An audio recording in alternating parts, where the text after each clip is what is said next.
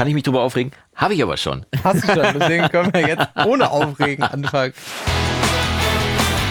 DAW-Versteher, dein Podcast im Recording-Blog mit Björn und Jonas. Tag und schön, dass ihr wieder eingeschaltet habt hier zum DAW-Versteher Podcast live aus den Räumlichkeiten des schönen, wunderbaren Storia Mastering Studios. An meiner Seite der wie immer frisch frisierte und wunderbar aussehende, mein lieber Freund, die goldenen Ohren von Holtwig, Björn Schlüter. Schön, dass ich da sein darf. Herzlich willkommen euch äh, natürlich hier in den schönen Storia Mastering Hallen. Hallo! Schön, dass du da bist. Äh, äh, zu meiner äh, Seite, zu eurer Rechten. Äh, keiner geringerer als der von mehreren äh, Volksfesten und auch äh, Kirmesveranstaltungen mittlerweile äh, äh, perfekt ausgebuchte Sänger von griechischen Volksliedern. Und äh, Schiffschaukelbremser. Schiffschaukelbremser und auch jetzt, äh, er geht auch dann auf große Deutschland-griechische Restaurants-Tour. Ja. Äh, mit seinem, äh, mit Wenn seiner. Darbietung vom letzten Mal. Äh, Keiner geringerer als äh, der liebe Jonas, Mr. Recording Block aus Wolbeck. Schön, dass du da bist. Yes. Ja, das hatte ich schon ganz verdrängt, wie dass ich ja letztes Mal performt habe quasi. Genau. Und Ja. ich musste diesen Kommentar dann doch kurz aufgreifen. Irgendwie, ich weiß nicht mehr ganz genau, aber irgendwie im, äh, im Wortlaut für die Kirmes reicht's. Ja. Und ganz ehrlich, Du. Me- Mehr als bei so manch anderem, würde ich sagen. wenn ich, wenn ich drüber nachdenke, zum Beispiel haben wir letztes Mal auch, glaube ich, drüber gesprochen, der Kranger Kirmes oder so. Ich meine, da stehen ja auch 15.000 Leute vor der Bühne. Und so viel darf ich verraten, da habe ich schon gespielt, äh, auf der Kranger Kirmes, genau. Das Äh, heißt, ich schätze, der, äh, wer, wer solche Kommentare schreibt, hat noch nie vor 15.000 Leuten auf der Kirmes performt. Also von daher, Ja, es- auf dich. äh, auf uns alle vor allem und auf diesen köstlichen Kaffee, den du uns hier kredenzt. Wunderbar. es ist äh, übrigens immer noch der Leckere aus der Röstbar. Ja. Frau Meyers Mischung. Lecker. So. Lecker geschlürft. Ja, ich habe tatsächlich, ähm, äh, ich habe hab jetzt äh, mir vorgenommen, nicht mehr Opa erzählt vom Krieg zu sagen, weil das irgendwie nicht angemessen ist. Also Opa erzählt von Waterloo. Warte, Äh, habe ich, ja, keine Ahnung. Äh, Waterloo, dieses berühmte Lied von ABBA. Auf jeden Fall habe ich tatsächlich in meinem Leben schon vor teilweise wirklich krassen Audiences gespielt, vor großen Zuschauerzahlen, die nochmal eins unterstreichen, es ist schwieriger vor zehn Leuten zu spielen als vor 10.000. Es ist wirklich unfassbar. Es gibt ein Video, wo wir, äh, ich glaube 94 so ungefähr, haben wir mit der, mit der Band, mit der ich damals gespielt habe, haben wir in den Rheinauen gespielt. Äh, Und ich erinnere mich in meiner Erinnerung eigentlich nur noch, dass wir rauskommen und die kompletten Rheinauen sind voll bis hinten durch. Ich weiß nicht, wie viele tausend Leute. Es gibt irgendwo bei YouTube noch ein Video, wo man das sehen kann, wie wir rauskommen und die Rheinauen sind komplett voll. Und erste Reihe steht einer aus Coesfeld, mit dem ich zusammen Abitur gemacht habe. Das heißt, du stehst vor unendlich vielen zufälligen Leuten und vorne in der ersten Reihe steht einer, den ich kannte, der aber nicht da war wegen uns, sondern der einfach da war und dann siehst du mal wieder, wie klein die Welt ich hatte ist. vor zwei Jahren genau das Gleiche. Krax. Äh, äh, Krank ich, ich stehe, äh, mittlerweile sind das ja andere Zeiten, Ja. äh, äh, was so die Vernetztheit angeht. Ne? Aber ich äh, stehe vor 10.000 Leuten am 11.11. in Köln im Tanzbrunnen. Oh, das ist die, also das, das müsst ihr mal erlebt haben. Der 11. Hammer. 11. Auftaktveranstaltung Tanzbrunnen. Hammergeil. Mega. Ja, Ja. Mhm. offizielle Eröffnung, ne? Ähm, wir haben da bei der, oder ich habe da bei der offiziellen Eröffnung gespielt, ne? Ja. Schlagzeug gespielt. Und da war auch irgendwie, äh, was kann ich, so ein Medley, so ein Rings-Medley war es, glaube ich, oder so. Und da war so ein Schlagzeug-Solo drin. Ja. im Schlagzeug-Solo gespielt und gehe so von der Bühne, mach mein Handy wieder aus dem Flugmodus und hab direkt irgendwie fünf WhatsApp-Nachrichten. Sag mal, warst du das gerade mit dem Schlagzeug? Das warst du doch, oder? Wo ich so denke, was macht ihr denn alle hier, ne? Warum reist ihr denn so weit? Aber klar, 11.11. Äh, äh, Sessionseröffnung Ja. im Tanzbrunnen Köln. Aber das ist dann manchmal äh, äh, so, warst du das gerade? Oder äh, ich habe auch schon mal die Geschichte von meinem äh, lieben Freund Lukas Scharf äh, erzählt. Äh, Sehr, sehr geiler Musikproduzent mittlerweile in Berlin Mhm. Ja. äh, äh, ansässig, äh, hat in Münster studiert, unter anderem bei Henning Verlage. Und äh, ich sitze in der, wie heißt der, Halle Münsterland, ne? Ja. Ja, Halle Münsterland, genau. Und bin bei Luke Mogwitch. Ja. So mit der ganzen Family von, äh, von meiner Freundin und sowas. Und wir sitzen da und der hat ja seine, seine Schülerband mit auf Tour. Seine was ja, Band, ja. Was ja nicht seine Schülerband Wie war. die aber- Band, noch? Sprengstoff, genau. Sprengstoff. Ja, genau. ja, und die fangen Name. fangen irgendwie an zu spielen und ich denke, jetzt ist der Lukas sehr charismatisch vom Aussehen, aufgrund Ja. seiner Haare. Ja, ja. Ich denke so, das ist doch der Lukas. Na, machst du heutzutage Handy WhatsApp. raus, WhatsApp. Sag mal, kannst du mich mal ein bisschen mehr anstrengen, ja, ne, wenn du schon in der Halle bist? ja, den habe ich ja auch irgendwie sechs, sieben, acht Jahre nicht gesehen und dann äh, ist das der Zufall, ne? Er hat aber nicht beim Konzert dann sein Handy hochgenommen und nochmal eben kurz geantwortet, oder Nee, was? tatsächlich, es gab eine Pause dann, glaube ich, in, in der Show. Oder zumindest gab für die Band, ich glaube, die Band war nur am Anfang und am Ende Genau. Ja, ja, das so. war das letzte Programm von, Ju, äh, von Luke. Ja, genau. Und äh, da hat er irgendwann zwischendurch geantwortet, ey, wir müssen nachher auf jeden Fall noch ein Bier trinken. Und dann, als er abgebaut hat, haben wir uns dann noch kurz getroffen. Aber das, das, du, ganz ehrlich, Ja. die Musikwelt und die Musikerwelt und auch die Tontechnik, Tontechnikerwelt Ja. ist klein. Total klein, Ne? tatsächlich. Ja, Ja. das muss man wirklich sagen. Und äh, Köln-Tanzbrunnen, in meinem alten Beruf habe ich ja viel mit dem Fernsehen zu tun gehabt. Ja. Und gegenüber vom Tanzbrunnen ist RTL. Ja, genau, das habe ich gelesen. ja. Genau, und ich, ich hatte mal einen Termin. beim Parkplatz suchen. Genau, ich hatte mal einen Termin bei RTL und äh, ich habe da kein Parkplatzproblem, weil die haben eine Schranke, klingelst du, kommst du rein, so, wenn du, wenn du dann einen Was Termin muss hast. ich da sagen? Also, Äh, genau, ist, äh, Hallo, hier ist der Restauranttester. nee, äh, bin ich da reingefahren und habe nur gedacht, was ist denn hier los? Und wir steigen so aus, um rauszugehen für unseren Termin. Und in dem Moment kommt vom Tanzbrunnen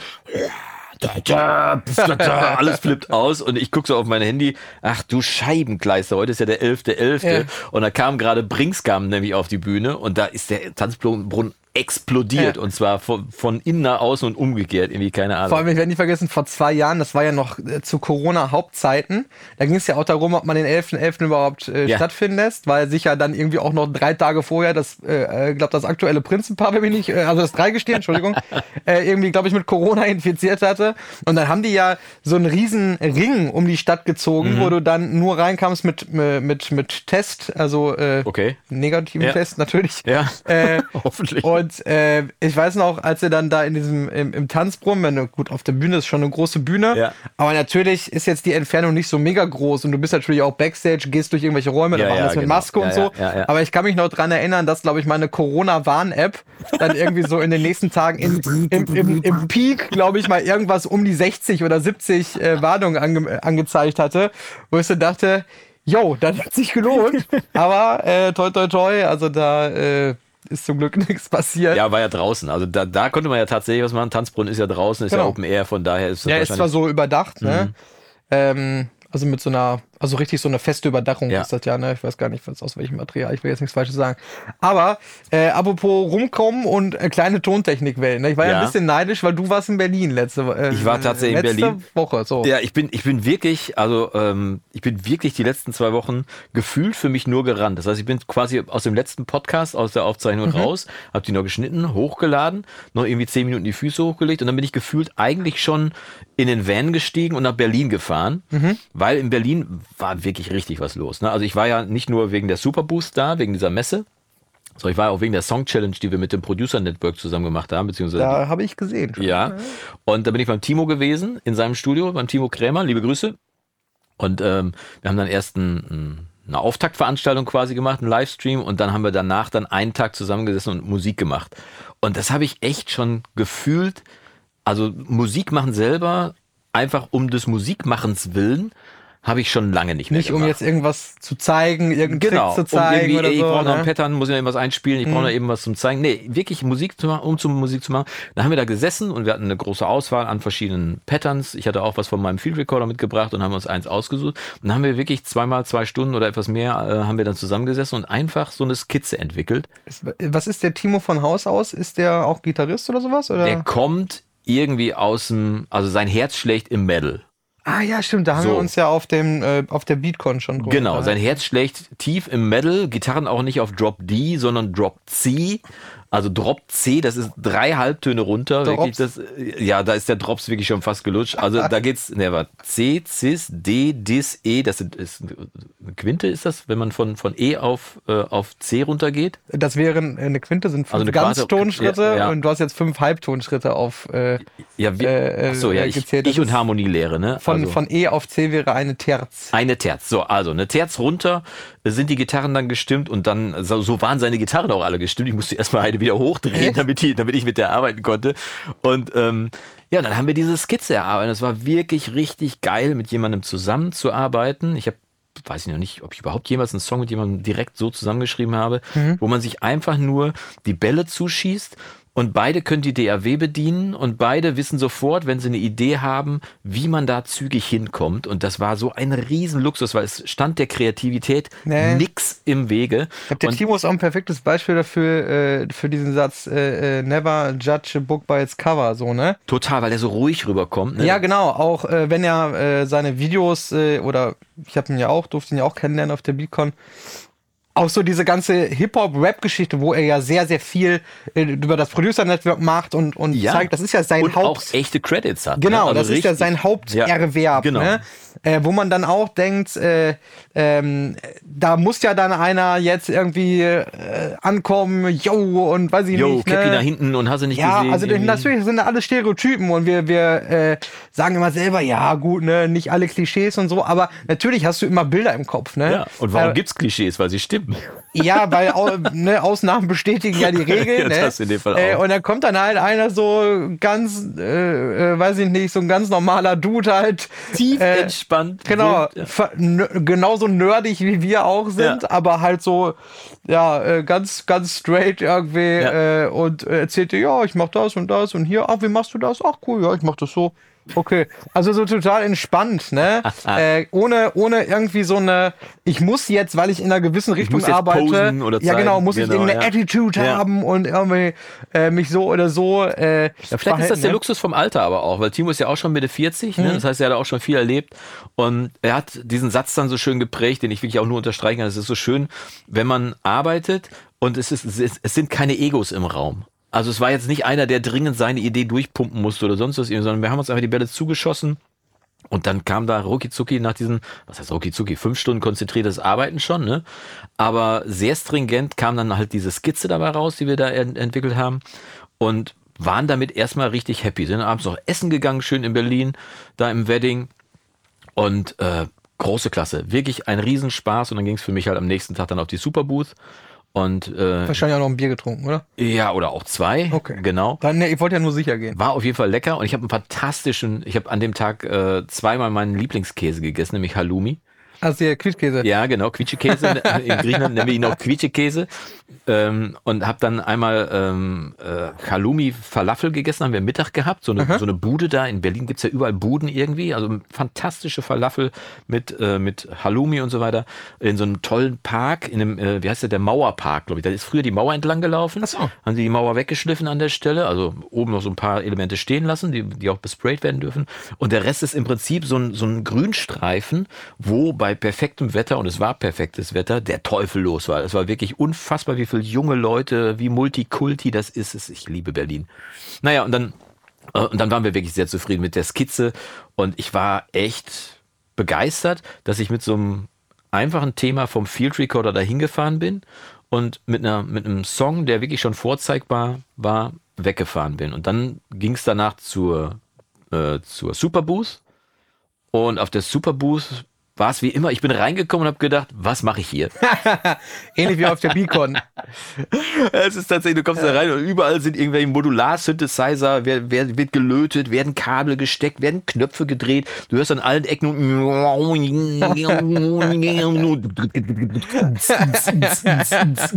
so, und dann siehst du aber, dass das eben nicht für Leute wie mich, die das ja nicht können, wir müssen mit dem Sequencer arbeiten, einfach mit dem Sequencer, mit äh, Samplern, um sowas hinzukriegen. Und da sind es dann aber so Step-Sequencer in Hardware, die dann gebaut sind. Und dann Ja, gibt es einfach Typen, die das wirklich bedienen können, ne? die da Ja, und diese Modularwände da, ne? Das ist ja. wirklich ja. Wände. Ich habe Fotos gemacht, diese wirklich Wände voll mit Modular, wo nur Kabel drin sind. Dann gab es eine kleine Bühne. Nee, es war so die Größe von, ja, von einem großen Hörsaal schon so quasi, so eine Theaterbühne da im, im FEZ, das ist ja dieses Freizeitzentrum da, übrigens auch super gelegen in der Wuhlheide. Und, ähm, und dann kommst du da rein, dann stehen da zwei Typen, hat auch in Anführungszeichen wenig mit Musik zu tun, weil da einfach zwei hochkonzentrierte Typen hinter so einem Pult stehen. Und dann kam aber eine Kamera von oben und du hast gesehen, es war alles modular und es war, du hast nur Kabel gesehen und irgendwie fummelten die jetzt so zwischen diesen Käbelchen rum, um an den Knopf zu kommen und dann machte das und das grufte einfach, war einfach gut irgendwie. Der Step-Sequencer lief durch, alle saßen noch ein bisschen am Kopfnicken irgendwie und fanden es dufte. Und äh, auf der Bühne standen Dieter und Dieter. Und die waren auch genauso alt wie Dieter und Dieter, wie man sie sich vorstellt. Aber die haben einen Sound abgefahren. Das war, die hießen jetzt wirklich Dieter und die Dieter. wirklich so. auf den, die, hatten zwei, die, die hatten zwei T-Shirts an und da stand Dieter drauf und Dieter. Ich weiß Okay. nicht, ob die Band vielleicht äh, Double D heißt oder sonst irgendwie. Double D Dann, Project. ja, dann, mö- dann möchte ich aber was anderes erwarten, wenn Ja. das Projekt so heißt. Oder das Didi, Didi Project. äh, Aber apropos Didi, äh, sehr lustig. Mein Weg von Timo aus dem Wedding, dann mit dem Bus, also mit meinem Van, mit dem ich, in dem ich gepennt habe, Ja. mitten in Berlin, dann rüber zur Superbooth, war auch gepflastert von sehr interessanten Eindrücken. Denn wenn du durch Berlin fährst, siehst du ganz viele Plakate, wer alles gerade auf Tour ist. Ja. Wer, wer alle gerade live ist. Und das, als erstes bin ich vorbeigefahren, da war ich schon total geschockt. Da war ein Plakat, Plakat mit Didi Hallervorden mit seiner Spielpartnerin aus Nonstop Nonsens. Das war so eine Blonde mit so einem, mit so einem Ja, ja. äh, Bu- Bubikopf-Frisur. So die beiden auf dem Plakat live, äh, wahrscheinlich in den Wühlmäusen, das ist ja das Theater vom, vom Didi Hallervorden. Und ich mir gedacht habe, oh Gott, es gibt Sachen, die wollte ich nicht wissen. Fahr so weiter, sehe ein Plakat von Kings of Leon, da hat sich dann alles wieder bei mir entspannt, habe ich gedacht, ah, siehst du doch, Berlin, mein Berlin, das ist mein Berlin, war. Und dann fahr weiter, als nächstes die Scorpions, okay, ja gut, lagen zwar auch schon ganz gut, aber Scorpions, ich habe mal neben Klaus Meine gesessen, fantastischer, netter Kerl, irgendwie, wir haben so Abend gegessen. Äh, und ich saß neben ihm und seiner Frau, also super Abend gehabt. Und fahr so weiter und dann sehe ich ein Plakat von The Who. So, und ich bin ein riesen Who-Fan. Ich, das Who hat mich so Mitte der 80er, als ich die Platten von meinen Onkels ausgeliehen habe, total geprägt. Pete Townsend an der Gitarre, auch das Album White City, ein mega Album war für mich damals dieser Song Give Blood mit, mit äh, David Gilmour zusammen. Ein kannst du heute noch richtig gut hören. Ein episches Werk. So, und fahr dran vorbei und denk so, jetzt reicht's aber. The Who auf Tour? Also, wenn ich gerade gedacht habe, die Scorpions wären spät dran, aber The Who, ja, The Who, Roger Daltrey und Pete Townsend sind also nochmal auf Tour. du, irgendwann ist das Konto Und ich weiß nicht, wenn sie, wenn sie demnächst jetzt noch anfangen, Elvis zu exhumieren, dann ist wahrscheinlich London wirklich offen oder äh, Holland, wie man so schön sagt, oder auch unschön. Auf jeden Fall sehr interessant, wer da alles auf, auf Tour war. Und auf der Superbooth, ja, dann siehst du halt Leute und das ist tatsächlich der spannendste Teil an der ganzen Geschichte, dass ich Leute getroffen habe, da Ja. wirklich also Zuschauer getroffen habe. Liebe Grüße an alle, mit denen ich Fotos gemacht habe. Super, hat einen Riesenspaß gemacht, einfach mal so in den direkten Austausch zu kommen. Dann ähm, Tillmann war da von Guitar Tunes, ähm, super Typ irgendwie, den ich irgendwie immer in Hamburg verortet habe. Der wohnt in Berlin. Wenn ich das gewusst hätte, wäre ich noch einen Tag früher hingefahren, hätte ich noch was mit Tillmann zusammen gemacht. Ähm, Philipp von Abmischen lernen habe ich gesehen äh, und getroffen. Ich habe Lietze getroffen. Ich habe mich mit Lietze unterhalten. Ja? Das ist ein spannendes Thema, können wir gleich mal kurz drüber sprechen. Lietze von White Sea Studios. Ja, genau. Der ja ähm. Snake Oil, genau, heißt Ja. sein Format. Und Lietze hat ein Video vor Ort gemacht, hat einen Kameramann dabei gehabt, lief da so rum und hat ein paar, hat dokumentiert, was auf der Superbooth los war. Und ähm, und dann haben wir uns getroffen und haben kurz gequatscht und sind irgendwie rucki zucki aufs Thema Atmos gekommen.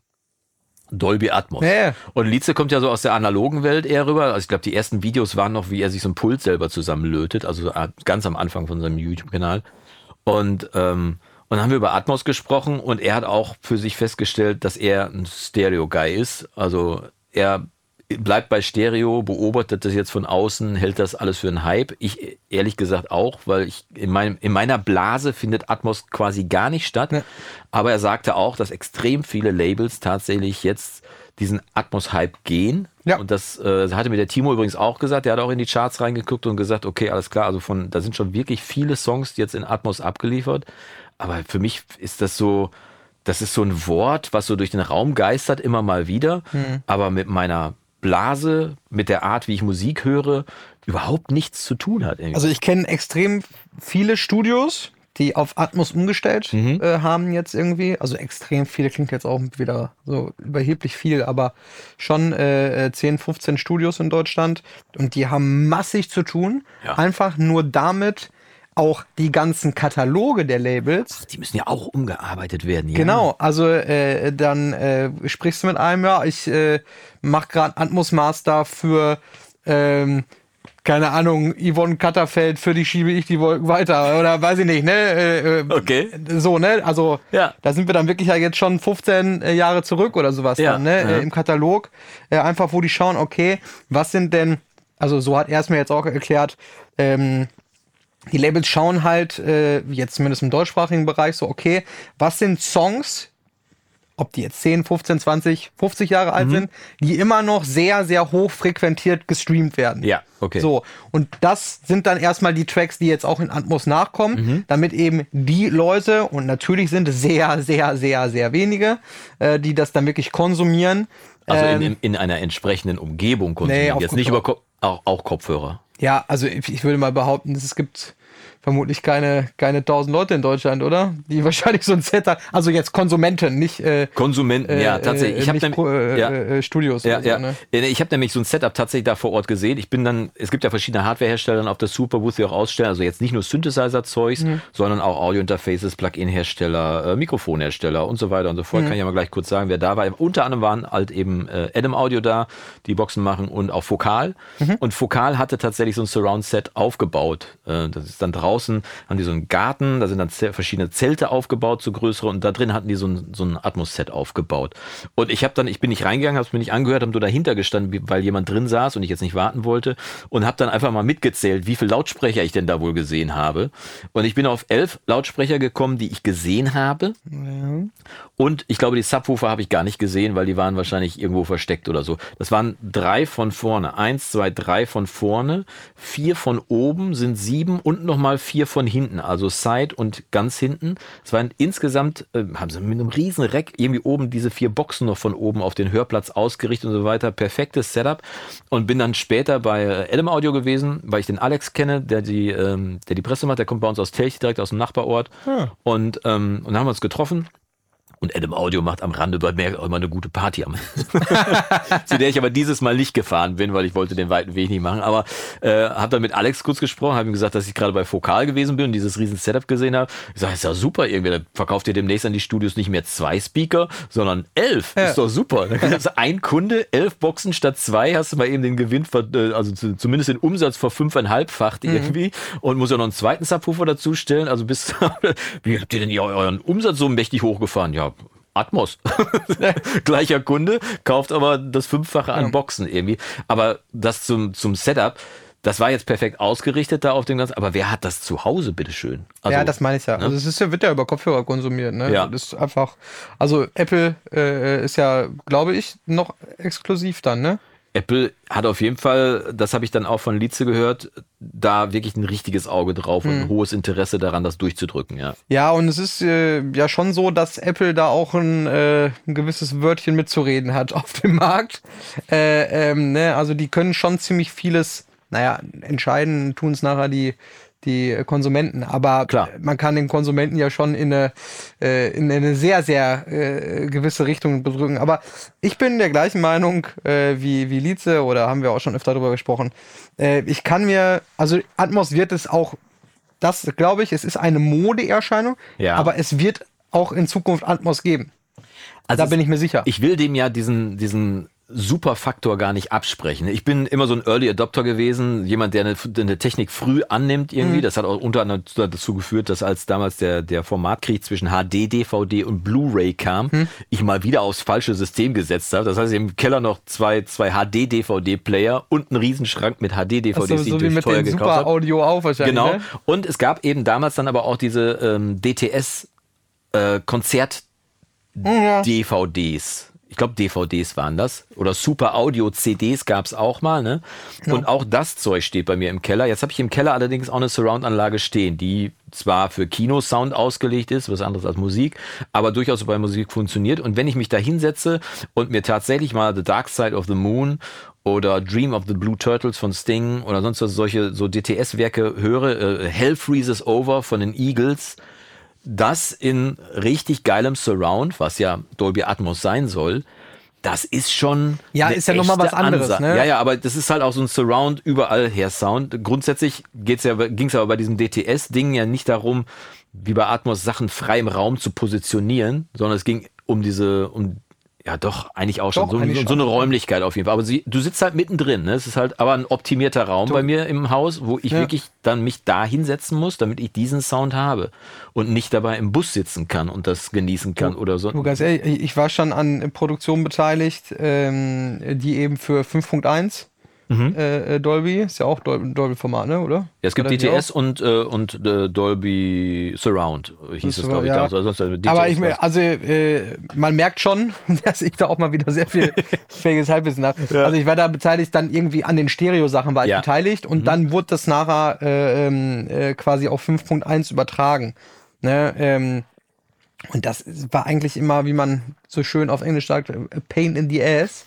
Weil, weil letzten Endes äh, hast du ja nur äh, dafür gesorgt, dass diese Räumlichkeit eben, also diese Ambience-Geschichten, ne, die du dann hast, die Musik, äh, äh, wenn du da jetzt eine Rockband oder eine Metalband hast, dann möchtest du ja irgendwie bei 5.1 nicht, dass die Bassdrum jetzt plötzlich von, Von hinten rechts links kommt oder hinten rechts, links, ja. ne, ähm, sondern es geht ja dann einfach mehr darum, ähm, mehr so dieses, dieses Live-Erlebnis zu Genau, haben. ja. Aber wenn du auf einem Konzert stehst, äh, dann natürlich hörst du nun mal 360 Grad als Mensch, was ja schön ist. Ja. Aber trotzdem stehen die Boxen ja in der Vorne. Regel vor dir. Ja, und die Äh, sind ja beim Live-Konzert sogar Mono. Das darf man ja auch nicht vergessen. Bei vielen Konzerten sind die Boxen tatsächlich, obwohl links und rechts ein Turm steht, Mono, damit eben jeder alles hören kann. Ne? Ja. ja. Von daher äh, ist natürlich, äh, ja, ist jetzt das nicht so die ganz große Herausforderung, da irgendwie jetzt die Instrumente da wild zu verteilen. Und das ist ja bei Atmos anders.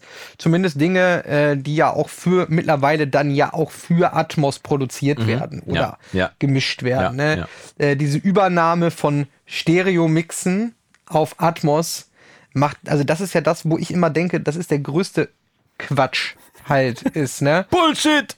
Ja, aber das ist ja auch nur meine persönliche Meinung. Ne? Es wird mit Sicherheit auch Leute geben, die sagen, das ist so geil, ich kann mir das, ich kann es mir nicht mehr anders anhören. Ja, als, ist ja okay. Ist ja mehr als legitim. Ne, definitiv, das ja. ist, du, das ist genauso wie Leute sagen, boah, ich habe einmal Bier mit Kirschsaft getrunken, ich trinke nie wieder was anderes.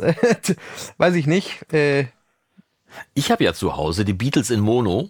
ja, Habe ich bestimmt schon mal berichtet. und Und mit Sicherheit hast du schon öfter über die Beatles. das, äh, ja, vor allem die Beatles in Mono, weil die wurden ja damals in Mono grundsätzlich erstmal abgemischt. Das heißt, die Hauptenergie im Mix ging ja in den Mono-Mix rein. Und Stereo war dann das Abfallprodukt. Vielleicht ist das vergleichbar mit, mit heute, dass man, dass man auch sagt, erstmal hat keiner ein Abspielgerät. Damals gab es ja auch keine Abspielgeräte für Stereo, das hatten nur die teuren oder die Leute, die sich leisten Ja, ja, konnten. Ne? Und, äh, und so weiter. Und deswegen, ähm, ein Freund von mir sagte mal immer, Stereo ist eine Erfindung der Plattenindustrie. Hat er recht. ja, Genau wie der deutsche Buchpreis eine Erfindung des deutschen Buchhandels ist, so, aber irgendwas muss man ja machen. Aber äh, das, das spricht dem Format sowohl beim Buchpreis als auch bei Stereo ja nicht seine Vielleicht sollten Berechtigung wir auch ab. einen Preis vergeben. Bitte? Vielleicht sollten wir auch einen Preis vergeben, weißt du, so den Den legitimen äh, bester Kaffee in Holtwig-Preis, oder? äh, d- äh, der DAW-Versteher-Preis, wenn du deine DAW verstehst, weiß ich nicht. Okay, können wir drüber nachdenken. Äh, Entwickle ich dann mal was. Äh, Vielleicht kann ich ja mal. Ich frage einfach mal äh, mit Journey, ob sie mir ein Logo äh, generieren. Mit Journey ist so eine so eine Bild-KI. Ach so, ja. Eine kostenfreie. Und äh, dann soll mir mal ein Logo entwerfen für, für einen Preis. Dann können wir mal gucken. So, dann verleihe ich den dem Papst in seiner Downjacke. So, das äh, die, gab ja dieses berühmte Bild. Der Papst in der Downjacke, in dieser tollen. Hast du das mitgekriegt? Nee. Hat so eine KI, äh, hat irgendjemand gesagt, äh, mach doch mal, es gibt so eine berühmte Rapper-Downjacke, so eine ziemlich große, weiße, edel aussehende. äh, Und da hat er wohl der KI gesagt, hier, mach doch mal den Papst in dieser Downjacke. Und das Bild ging um die Welt und zeigte dann ja, also so täuschend echt, dass du denkst, ja, das Ding wirklich getragen. Also unfassbar gut. Und ähm, dann sage ich der Midjourney einfach mal, dass er mir mal ein Logo dafür entwerfen soll für einen DAW-Versteherpreis. Dann machen wir eine Preisverleihung und äh, der Ehrenpreis geht dann auch direkt an dich. Ja, natürlich, also Ja. ist ja wohl klar. Ist ja vollkommen klar. Oder wir verleihen das goldene Quarkbällchen. Am Bande. Das goldene Quarkbändchen am Bande. Das klingt doch fantastisch. Okay. Mit Journey machen wir mal ein Bild vom goldenen Quarkbällchen am Bande. Mal gucken, was da rauskommt. Wie spannend. Naja, aber zurück zu, zu Atmos. Also Lize war auch der Meinung, äh, erstmal beobachten, von außen Ja. gucken und Stereo verliert ja seine Berechtigung nicht dadurch. Ganz im Gegenteil. Ne? Und äh, das habe ich halt eben an dem, in der Woche auch mitgenommen. Der Songwriting-Prozess selber ist ja trotzdem erstmal, es wird mal ein Song gemacht. Ne? Es wären wahrscheinlich zwei komplett unterschiedliche Ansätze, ob du dich hinsetzt und sagst, so, ich mache jetzt mal ein Soundscape für Atmos oder sonst was, oder ich mache einen Song. Naja, das am Rande nur. Also wie gesagt, Lize getroffen, Foto habe ich gepostet, übrigens bei Instagram, habe an meinen Freund Björn gedacht, äh, der gesagt hat, hier mach du mal was bei Instagram. Habe ich dann auch gemacht. äh, Also mein Instagram äh, abonnieren, wenn ihr das Foto sehen wollt. Oder wenn, einfach mal wenn, ihr, wenn ihr alle vier Monate mal ein Bild sehen wollt, Ja, müsst was ihr das Instagram haben. Ich bin ehrlicherweise der Meinung, ich hab's lieber, wenn einer mal hin und wieder was Wichtiges postet, anstatt dich ständig zuzumüllen und du in jeden digitalen Tag, deinen Kaffee musst du jeden Tag in diesem posten. digitalen Rauschen unterzugehen. Ich finde es äh, lieber so ein Highlight zu setzen, gefällt mir persönlich sehr gut. Aber Naja. übrigens Instagram, um das Ja. mal kurz aufzugreifen, ne? ich habe da auch so ein soziales Experiment äh, laufen im Moment. du bist ja auch bei Instagram. Du bist ja, Ja, so ja, ich war ja zwischendurch mal megamäßig aktiv bei Instagram, so richtig Ja. krass, ne? Und ich habe auch äh, sehr, sehr aufwendige Sachen gemacht und vor allem auch sehr, sehr teure und sehr, sehr exklusive Workshops äh, besucht. Oder Du gibst Workshops? Nein, nein, nee. Achso, du hast sie besucht. Äh, genau. Oder, Thema oder, oder Instagram. was heißt Workshops? Webinars waren das? also zum Thema Instagram richtig machen oder was? Ja, genau. Da ging es dann auch teilweise um so Insights und sowas. Ja. Ähm, das ist alles so ein bisschen, ähm, ja, wie soll man das sagen? So äh, äh, illegal nicht, aber es ist alles irgendwie so, wo man sich dann gefragt hat, okay, warum, warum sagt ihr das nicht einfach allen? Das ist doch okay. Ja, ja. Also es waren relativ exklusive Sachen, die auch relativ teuer waren Mhm. und sowas äh, teilweise.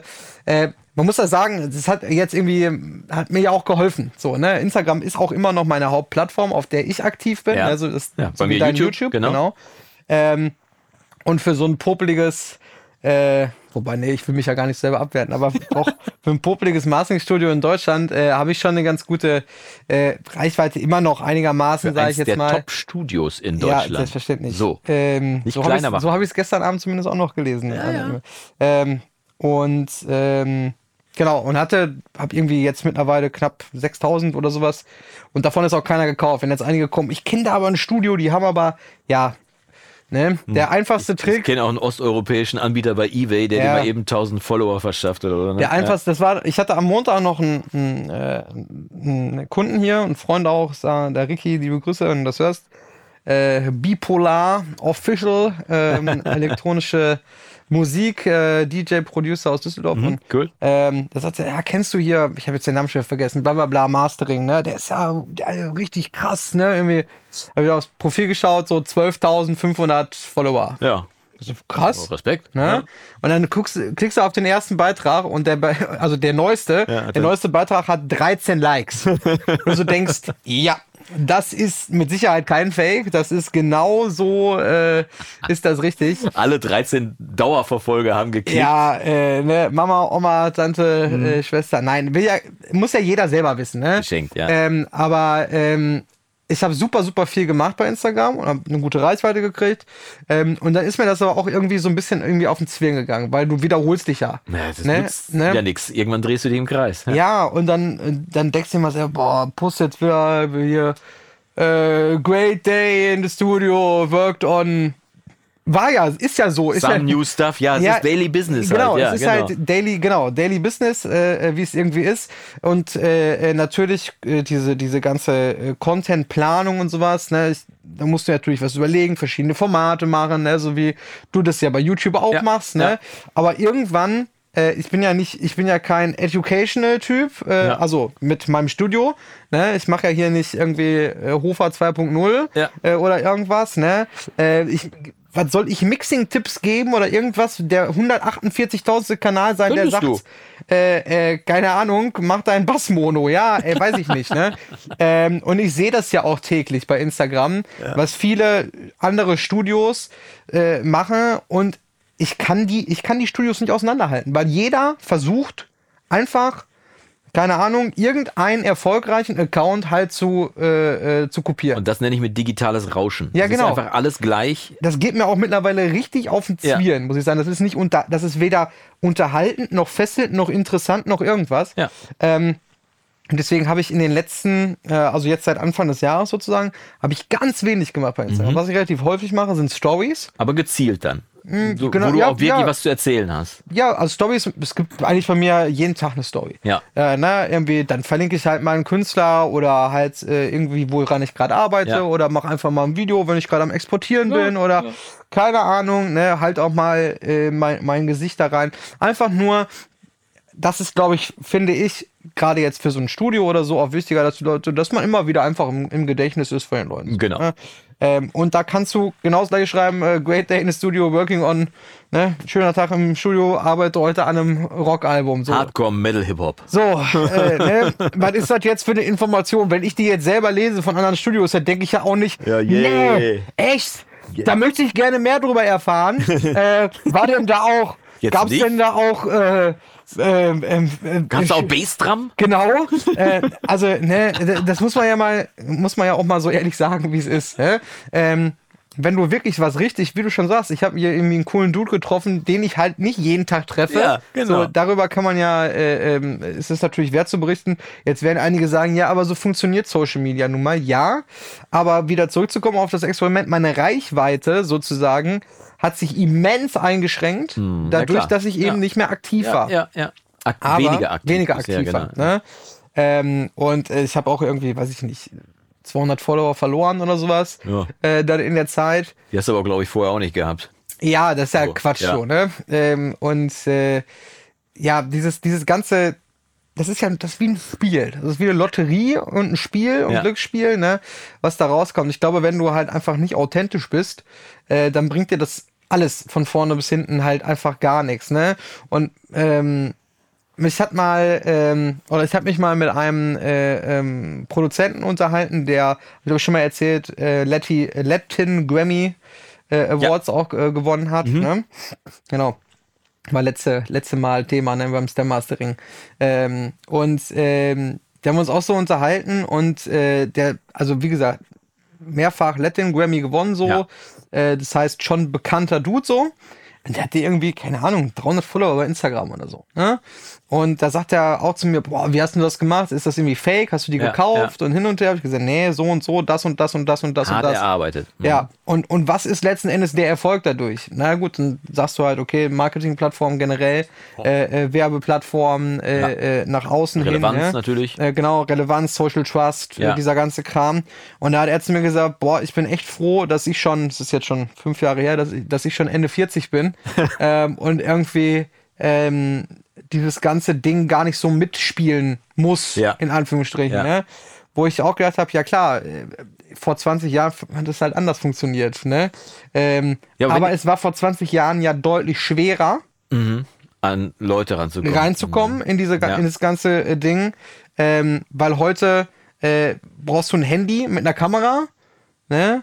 Ja. Äh, also im Zweifel noch nicht mal. Äh, Im Zweifel nimmst du irgendwelche Stockfotos, Ja. äh, was ja auch ganz häufig passiert, dass Bilder geklaut werden. Ja, ne? äh, dass, dass ich dann irgendwie von irgendjemandem eine Nachricht kriege, ey, hast du gesehen hier, dein Ja. Studio ist da und da, wird da gezeigt. Das sind dann halt diese, diese Profile, wo du nicht so ganz genau weißt, was ist jetzt deren Interesse ne, ähm, äh, daran und dann musst du da was hinschreiben und dann hast du dann hast du erstmal ein Business, dann hast du erstmal ein Digital-Business. Ne? Ja, diese Fake-Accounts, äh, mein Freund Jan Löchel, äh, der bei uns äh, in der Nachbarschaft wohnt, äh, der übrigens auch gesungen hat auf dem Song, den wir dann mit äh, Timo gemacht haben. Das war äh, das schön gesungen? sensationell, sogar möchte ich behaupten. Das war im letzten Livestream, habe ich gezeigt, wie, äh, wie und was er aufgenommen hat, habe dazu noch auf paar Vocals aufgenommen, noch Gitarren aufgenommen und so weiter. Äh, aber Jan hat halt auch das Problem, dass ganz oft sein Account komplett kopiert wird und dann heißt das irgendwie nicht Jan Löchel Music, dann heißt das Jan Löchel, was weiß ich, Daily oder sonst was Ja. irgendwie. Und ähm, dann wird darüber auch dieser Social Trust, dieses soziale äh, Vertrauen aufgebaut irgendwie. Dann kommen halt Fans von Jan da drauf, liken das, bleiben dabei und irgendwann schreiben diese Fake-Accounts dann, hey, äh, super, mach gerade eine Charity-Sammelaktion, wenn ihr Ja, ja, dabei genau. sein wollt, Paypal hierhin und so weiter. Und dann zocken die sich schön darüber. Bei Henning Wieland übrigens auch ähm, alter Freund von Jan. Ähm, und Sänger von den H-Blocks unter anderem gewesen, ne? genau, Söhne Mannheims und so weiter. Äh, die beiden sind ja auch sehr close. Ähm, und äh, bei Henning das Gleiche, dass dann immer diese Accounts gehackt werden, geklaut werden und dann irgendwann einer sagt, ey, äh, gib mir mal Geld. So.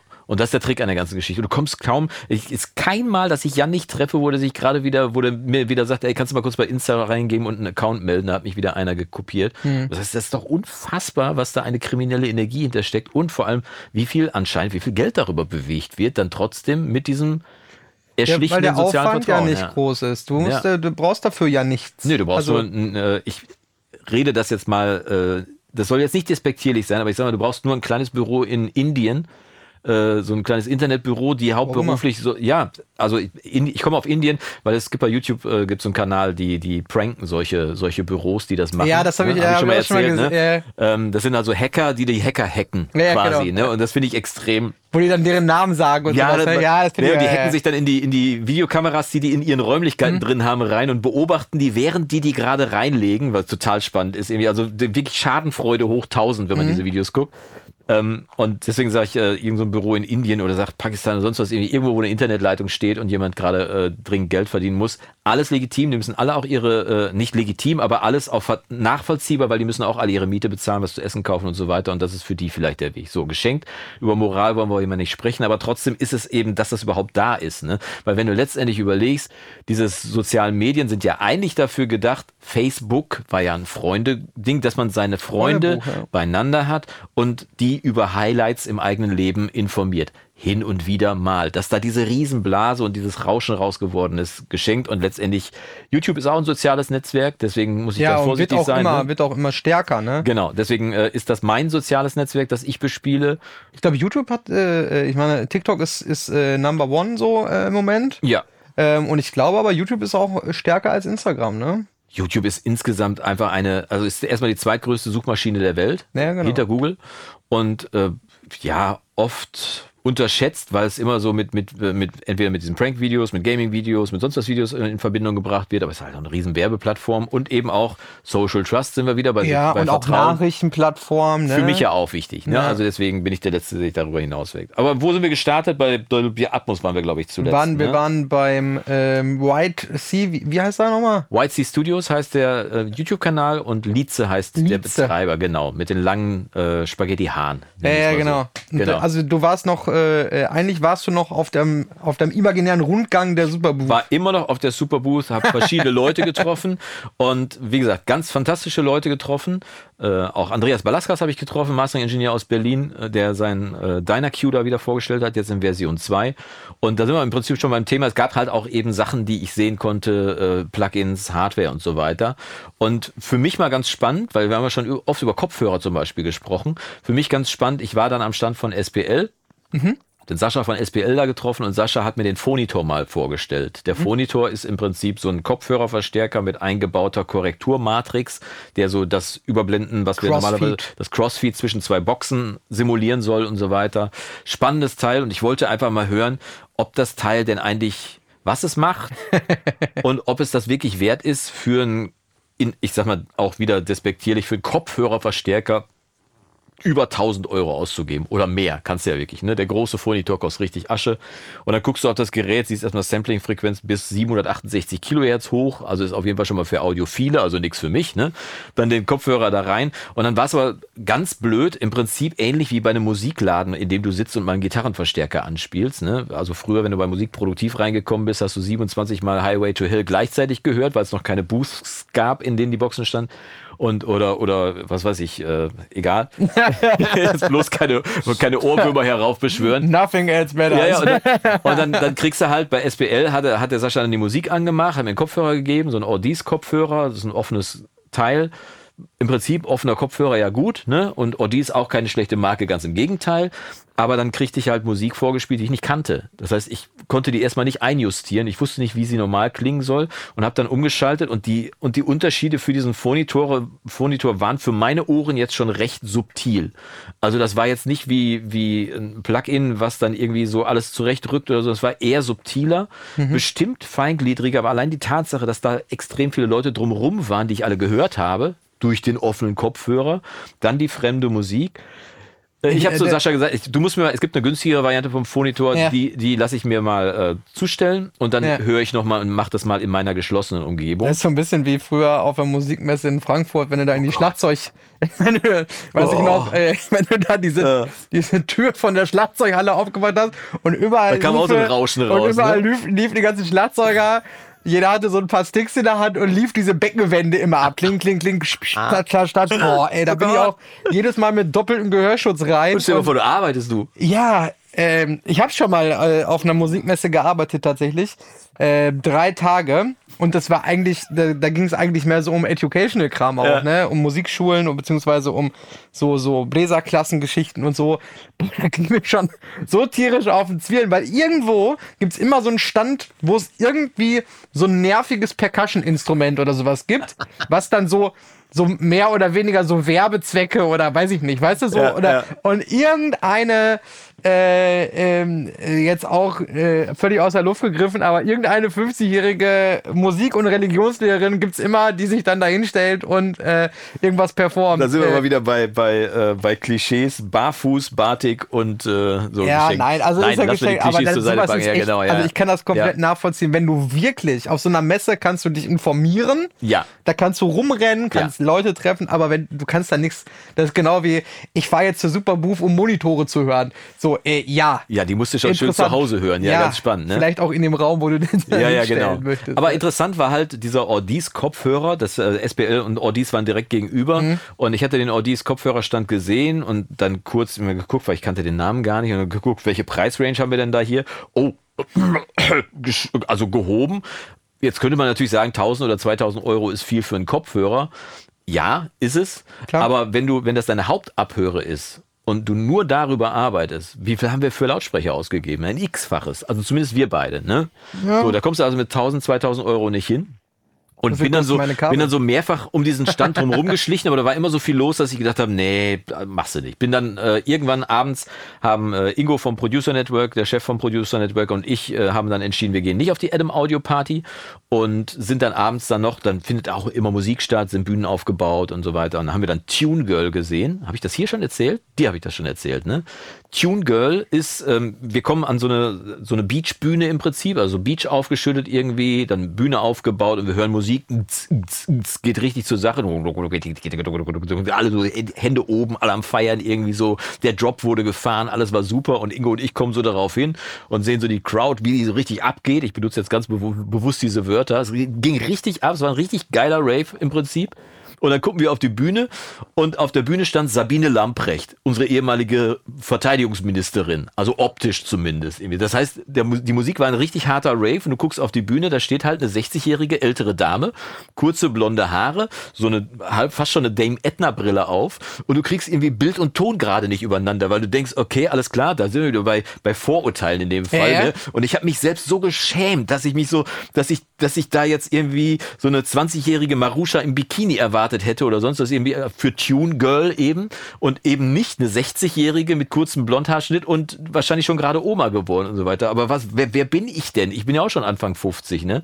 Und die Dame hat einen extrem feinen Stiefel aufgelegt, hat die, hat die Menge wirklich gerockt von vorne bis hinten und es war wirklich so geil. Und ich äh, kau seitdem darauf rum, dass Tune Girl einfach auch real ist, genauso wie der 70-jährige Metal Freak, weil der einfach schon immer Metal gehört hat. Diese ganzen Bilder, die brechen weg irgendwie. Es ist nicht nur die Musikszene und das alles ist nicht mehr einem Alter vorbehalten, sondern ganz im Gegenteil. Es gehört in jede Altersschicht rein und je später wir in dieses Jahrtausend reinkommen, umso Ja. mehr. Ne? Also und deswegen, also das war wirklich mega geilen Abend gehabt und dann, ich war ja bei Odis, bin dann in mein Van, hab dann gepennt, irgendwie noch ein bisschen gearbeitet und am nächsten Morgen habe ich gedacht, komm, gehst du früh auf die Messe, dann ist nicht so viel los und habe meinen Schuhe HD 650 eingepackt, den hatte ich bei, falls ich was hätte arbeiten müssen. Sennheiser. So, in mein Sennheiser, äh, Entschuldigung, nee, doch Sen Sennheiser HD 650, ja genau. Und habe den einge HD Sennheiser? Ja, Sennheiser HD 650 heißt ich und Namen, weißt du? Und den eingepackt Das hab gedacht, jetzt kann mehrere Synapsen ja, ja. geplatzt. Hab gedacht, wenn ich den jetzt einpacke, dann kann ich ja zum Audis-Stand gehen und kann ich ja, vielleicht habe ich Glück, dass ich die nebeneinander hören kann. Weil Ja. den HD 650 habe ich zu Hause, den kenne ich ganz gut und der ist auch wirklich ein weit verbreiteter Kopfhörer, so in der 350 Euro Region irgendwie, also schon deutlich mehr als der Bayer Dynamic DT 990, den ich auch großartig finde. Der kostet nur 150 Euro, ist wirklich sein Geld wert. Auf jeden Fall den eingepackt, dann zum Audis-Stand hin, habe gefragt, hm, kann ich mal hier, darf ich hier AB hören? Und hatte erfahren von dem, Sa äh, von dem Sascha von SPL, dass Audis jetzt eben nicht nur 2000 Euro Kopfhörer hat, sondern jetzt gerade brandneu den M100 rausbringt. 450 oder 500 Euro. Ist aber noch nicht raus. Der lag da aber. Dann habe ich gedacht, na komm, bei dem traue ich mich. 2000 Euro höre ich nicht rein, hinterher finde ich den noch geil und will den haben. So. also 500 Euro genommen. Erst meinen HD 650, dann hatten sehr geil hatten die da ähm, hatten die die äh, Wandler da stehen, da konnte man sein eigenes Handy dran anschließen. Mhm. Also Kabel einfach Handy dran, hast deine Playlist angemacht und so, da konntest du deine Musik hören. Das Schon war mal sehr, total ja. viel wert gemacht, ne? Und dann äh, habe ich äh, einen meiner, eines meiner Lieblingsalben angemacht, ähm, 15 Minutes von Nick Kershaw. Mhm. Super Album übrigens. Äh, ich habe neulich festgestellt, dass er in jedem Song die gleichen Akkorde benutzt. Sehr interessantes Konzept. Ähm, auf jeden Fall super, super geiles Album angemacht und dann meinen HD 650 aufgesetzt. Ja, so kenne ich das irgendwie auch offen. Also es waren schon wieder Leute da, aber es ging noch so gerade. ja. Und dann habe ich den M100 aufgesetzt und habe gedacht, ach guck mal. Ach, Das ist- guck mal. Was, ach, guck mal, das, äh, hä? Ist das der gleiche Song? Nochmal den HD 650 aufgesetzt und mal wieder zurück und habe wirklich gedacht, da hätte jetzt einer die 3D-Anlage angemacht irgendwie so. Aber jetzt nicht, weil, weil einer den Loudness-Regler angemacht hat oder den Bexy-Q vorne und hinten hochgedreht hat oder sonst was irgendwie. Ne, es war einfach der Eindruck, dass aus Musik, die über den HD 650 plötzlich flach wie eine Tischplatte klang, über den M100 Raum kriegte und Platz hatte und atmete und der gleiche Song. Und dann war ich erstmal echt äh, begeistert, aber auch gleichzeitig frustriert, weil ich Würde jetzt den Kopfhörer kaufen. Jetzt verdammt nochmal diesen Kopfhörer kaufen muss. Ja, gut, so viel zu Audis irgendwie. Äh, was ich noch an Hardware gesehen habe, war tatsächlich, das war spannend, auch von UHE gibt es einen neuen Kompressor. So. Brauche ich noch ein Kompressor-Plugin? Ich vermute nein. Ein Plugin, kein Äh, ein Plugin, Entschuldigung, ja, ein, ein Plugin, genau. Äh, brauche ich einen Kopfhörer, brauche ich einen, äh, einen Kompressor? Nein. Hast du denn schon welche? einen Kompressor? Ich habe hab im Keller einen Kompressor stehen, mit dem kann ich Autoreifen aufblasen. So, ja, gib mal bei Google Kompressor ein, mal gucken, was bei rauskommt. Auf jeden Fall. Apropos Kompressor, Ja. darf ich kurz eine? Ja, gerne. Am Montag habe ich hier, wie gesagt, seit langem mal wieder eine, äh, eine Mastering-Session vor Ort gehabt mit jemandem, ne? Habe ich ja eben vorhin erzählt. Mhm. Ja. Und er ist auch ein sehr interess äh, interessierter Mensch, so als Produzent und, und äh, ja, warum benutzt du jetzt das und warum benutzt du das? Und dann war halt der Moment, wo ich Parallelkompression machen Ja. wollte. Schnelle Attack, Release in äh, Time vom, äh, von dem Song Ja. und halt, keine Ahnung, 10, 15 dB Gain Reduction, Make-up Gain 10, 15 dB rauf, 10% Mixregler. Ja. So ein Standard halt. Parallel Ich, ich frage kurz, wel- welche, welche Release nimmst du? Eine Sechzehntelnote oder eine? kommt, kommt äh, auf, auf das Aufs Tempo, Tempo an, an. und dann eben auf den Vibe vom Ja, Song. okay, ne? alles klar. Mhm. Äh, in dem Fall war es jetzt tatsächlich, ich glaube, eine Millisekunde Attack habe ich, glaube ich, gemacht. Ja. Ne? So, jetzt könnt ihr hier die, die Settings mitschreiben. Yes, ne? mitschreiben. So, äh, ne, eine Millisekunde äh, Attack. Also schnell. Genau, Aber dann, nicht zu schnell. dann habe ich äh, eine Sechzehntelnote vom, von dem Vom Tempo Tempo gehabt. Das waren irgendwie ausgerechnet, genau. 123 Millisekunden, glaube ich, oder so. So, dann hatte ich eine Ratio von 6 zu 1. Äh, den Threshold so weit runter, dass es an den lautesten Stellen irgendwie, ich glaube, so 15 dB Gain Reduction war. Make-up Gain 15 dB wieder reingedreht und den Mixregler, ich glaube, auf 8 oder 9 Prozent. Wow. So. So, Parallelkompression eben. Ne, also gerne nochmal zurückspulen, alles mitschreiben, wenn ihr das macht, dann klingt, Ausprobieren. dann klingt ab Funst. jetzt, dann klingt ab jetzt alles perfekt. Ja. So, ich wollte halt einfach, ich habe gehört, okay, die Transienten, Drums und so, das ist alles volle Pulle da, aber ich brauche irgendwie ein bisschen mehr. Ging natürlich auch, weil elektronische Musik ging natürlich auch gewissermaßen um Pegel ein bisschen Ja, und so, äh, um Lautness und, und hin und her. Und da habe ich halt gedacht, ich brauche Parallelkompression, also mache ich Parallelkompression. Ja. Ja, was benutzt denn da jetzt für ein, ne? Und, und hin und her. Das habe ich ja ganz, ganz oft, ne? Ja. Habe ich ganz oft das, ja, was hast du denn da benutzt und so? Ja.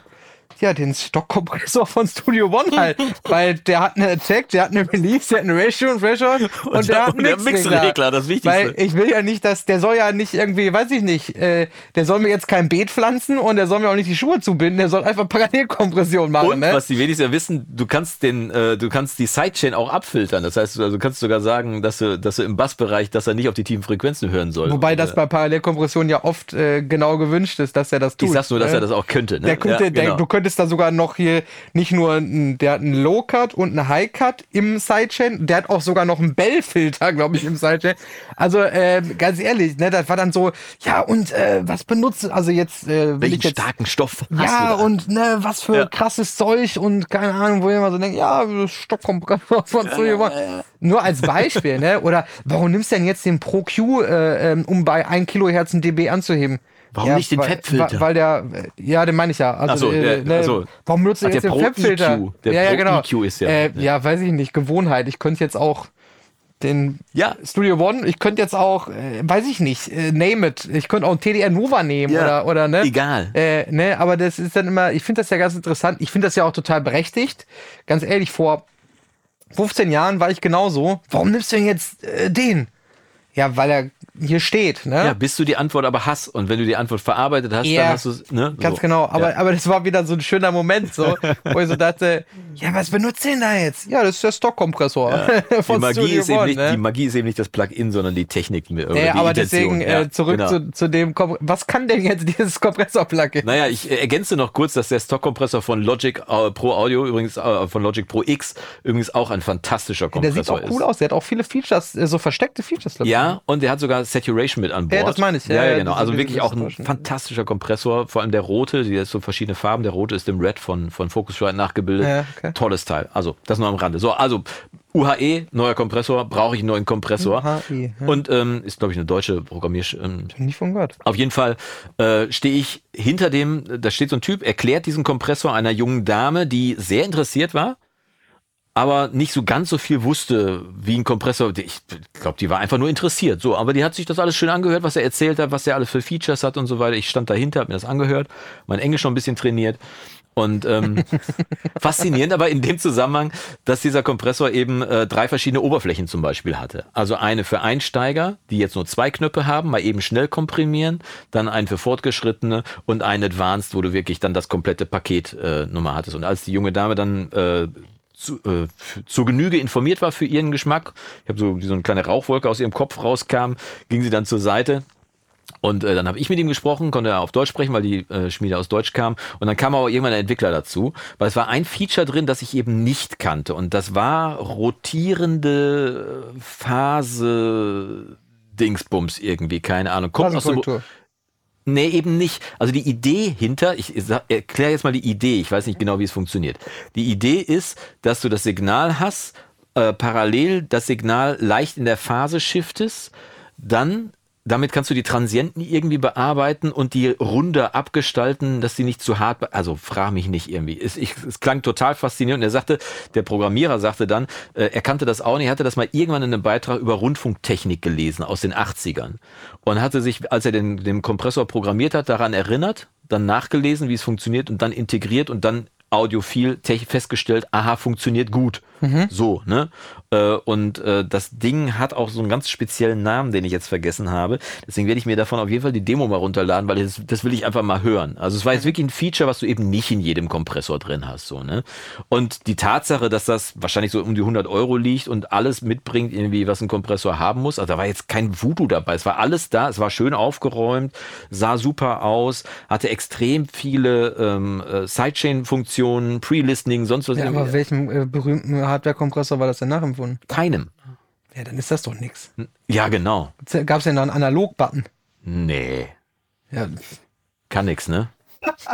ein bisschen, da muss der Rauschen anders hin. Ja, ja, genau. Na, also, es, also die Charakteristika wären, ich habe danach gefragt, ob der auch so Äh. verschiedene Modi hat und so weiter. Ja, die sind in den, in den Voreinstellungen, kann man die so grob abrufen, aber letztendlich ist das ein eigenständiges Plugin, was einfach ein eigenständiger ist Kompressor ist, cool. so, ne? Und äh, Ich will trotzdem, ja auch gar nicht immer über irgendwelche Nee, nee. Emulationen so trotzdem, trotz, bashen. trotzdem bin ich darüber da weggegangen und hab gedacht, schon. hab gedacht, ja geil, ne? Aber es wäre jetzt der 27. Kompressor in meinem Arsenal. Brauche ich den? Wahrscheinlich nicht. Dieses eine Aber Feature testen werde ich kann man das ja mal. Also Dieses- um einfach zu hören, was das halt macht. Genau, Ne? ja. Und dieses Kann ja sein, dass Feature es irgendwas Geiles macht. werde ich auf jeden Fall ausprobieren und werde dann berichten. Und wenn ich es cool finde, weil ich mache ja nur Videos über Sachen, die ich cool finde, Ja. würde ich da wahrscheinlich auch ein Video zu machen. Das war äh, zumindest im Softwarebereich so das na, Highlight möchte ich nicht sagen. Es gab noch einen Vocoder, den Orange Vocoder von, habe ich vergessen. Äh, Es war so ein äh, von, fällt mir gleich wieder ein, der auf jeden Fall auch ein cooles Vocoder-Plugin war, weil Vocoder ist so ein bisschen, da, das funktioniert nicht immer so gut. Also viele Leute setzen auf Hardware irgendwie, Software ist nicht immer cool und so weiter. Das war aber ein cooles Vocoder-Plugin. Das dazu, aber um das noch eben abzuschließen, die Superboost war ein voller Erfolg. Ich bin nach Hause gefahren, war total glücklich irgendwie und habe mich dann wirklich auf die Song Challenge mit dem Producer Network gefreut, weil dann stand ja an, äh, der Timo hatte das ganze Ding nochmal kurz fertig gemacht, mir nach Hause geschickt und dann stand an Vocals-Produktion. Und ich habe ja gerade schon über Jan Löchel gesprochen, mein Freund. Und äh, Jan ist halt wirklich die magische Stimme für mich persönlich und hat dann hier sein Die goldene Stimme. ja, die goldene Stimme von Wolbeck quasi und hat dann sein Voodoo drüber ausgestreut und da hab ich dann zum ersten Mal seit langem mal wieder so ein Aha-Moment gehabt, weil ich, also wenn du mit jemandem arbeitest, der sein Handwerk einfach extrem gut versteht, der mit vielen Leuten zusammengearbeitet hat, also wenn man über Jan spricht, dann ist Jan Löchel vielleicht kein Begriff, so, ne? Aber er hat unter anderem gesungen den Song Infinity vom Guru Josh Project. Guck mal bei YouTube rein, 2008er Version, Guru Josh Project Infinity heißt der Song. Die Stimme, den Song kennt jeder. Ähm, den Äh, ich sing es nicht auch nicht. Du hast es mir Hat. Jan gesungen, Welthit gesungen. Ne? So, dann hat er gearbeitet, unter anderem mit äh, den Bosshaus gearbeitet. Natürlich mit den H-Blocks, weil das seine, seine Roots sind irgendwie. Er hat äh, damals äh, für und mit Ivy Quano den Song geschrieben, mit dem sie damals aus The Voice rausgekommen ist. Steht auch eine goldene bei ihm in der Ecke. Und so weiter und so fort. Mit Max Giesinger gearbeitet. Sag was, er hat mit allen gearbeitet. Und dann hat er halt, habe ich ihm das Ding hingeschoben und habe gesagt, guck mal, ob dir was dazu einfällt. So, einen Tag später schickt er mir ein Ding zurück, wo ich gedacht habe, ach, guck mal. Schon wieder. Ach, guck mal, der feine Herr versteht ja wirklich sein Handwerk. Und du- sitzt da wirklich, also nicht nur, dass er irgendwie einen Text geschrieben hat und sich eine Melodie hat einfallen lassen, nein, er hat auch sofort den kompletten Vocal Sound geprintet, also wirklich auch mit Sound gearbeitet, mit, mit Saturation, mit äh, Vocal Synth gearbeitet, äh, mit Formant-Shifting und so weiter und so fort. Das ganze Ding dicht produziert, irgendwie keine Gesangslücken gelassen, noch hier noch einen rein und da noch so eine Wiederholung und so weiter. Dann das Arrangement runtergekürzt. Wir hatten, Timo und ich hatten erstmal klassisch auf Song geschrieben, irgendwie Strophe, Refrain, Strophe, Refrain, C-Teil, Refrain, Refrain. Und er hatte das dann runtergeschnitten, kompatibel gemacht auf zwei Minuten 15. Text drauf so und ich habe da wirklich gesagt, ich saß am Küchentisch, habe das Ding abgefahren und meine Frau saß neben mir und sagte nur, äh, wow. und ich auch so. Also jetzt nicht Welthit oder so, aber du hörst wirklich die, die hohe Qualität von, von jemandem, der sein Handwerk wirklich da versteht. Ne? Welthit wird's ja erst, wenn es dann gemastert ist. Ich habe ja schon äh, Prognose abgegeben. Der Song heißt, der Song heißt jetzt, also dann hat er auch seinen Namen plötzlich gekriegt, weil Text und äh, Melodie kam jetzt dazu. Song heißt jetzt Without Me und ist im Prinzip eine Geschichte über jemanden, der in einer Beziehung feststellt, pass mal auf, ich glaube, es wäre besser für uns beide, wenn wir jetzt mal getrennte Wege gehen. Nicht, weil ich ein Auge auf eine andere geworfen habe, sondern weil unsere Welten sich anders entwickelt haben und vielleicht bist du besser dran. Ich hab dich so gern und ich möchte, dass du noch weiterkommst. Vielleicht ist es besser, wenn du ab jetzt ohne mich weitergehst. Ne? It's better, uh, you're better off without me.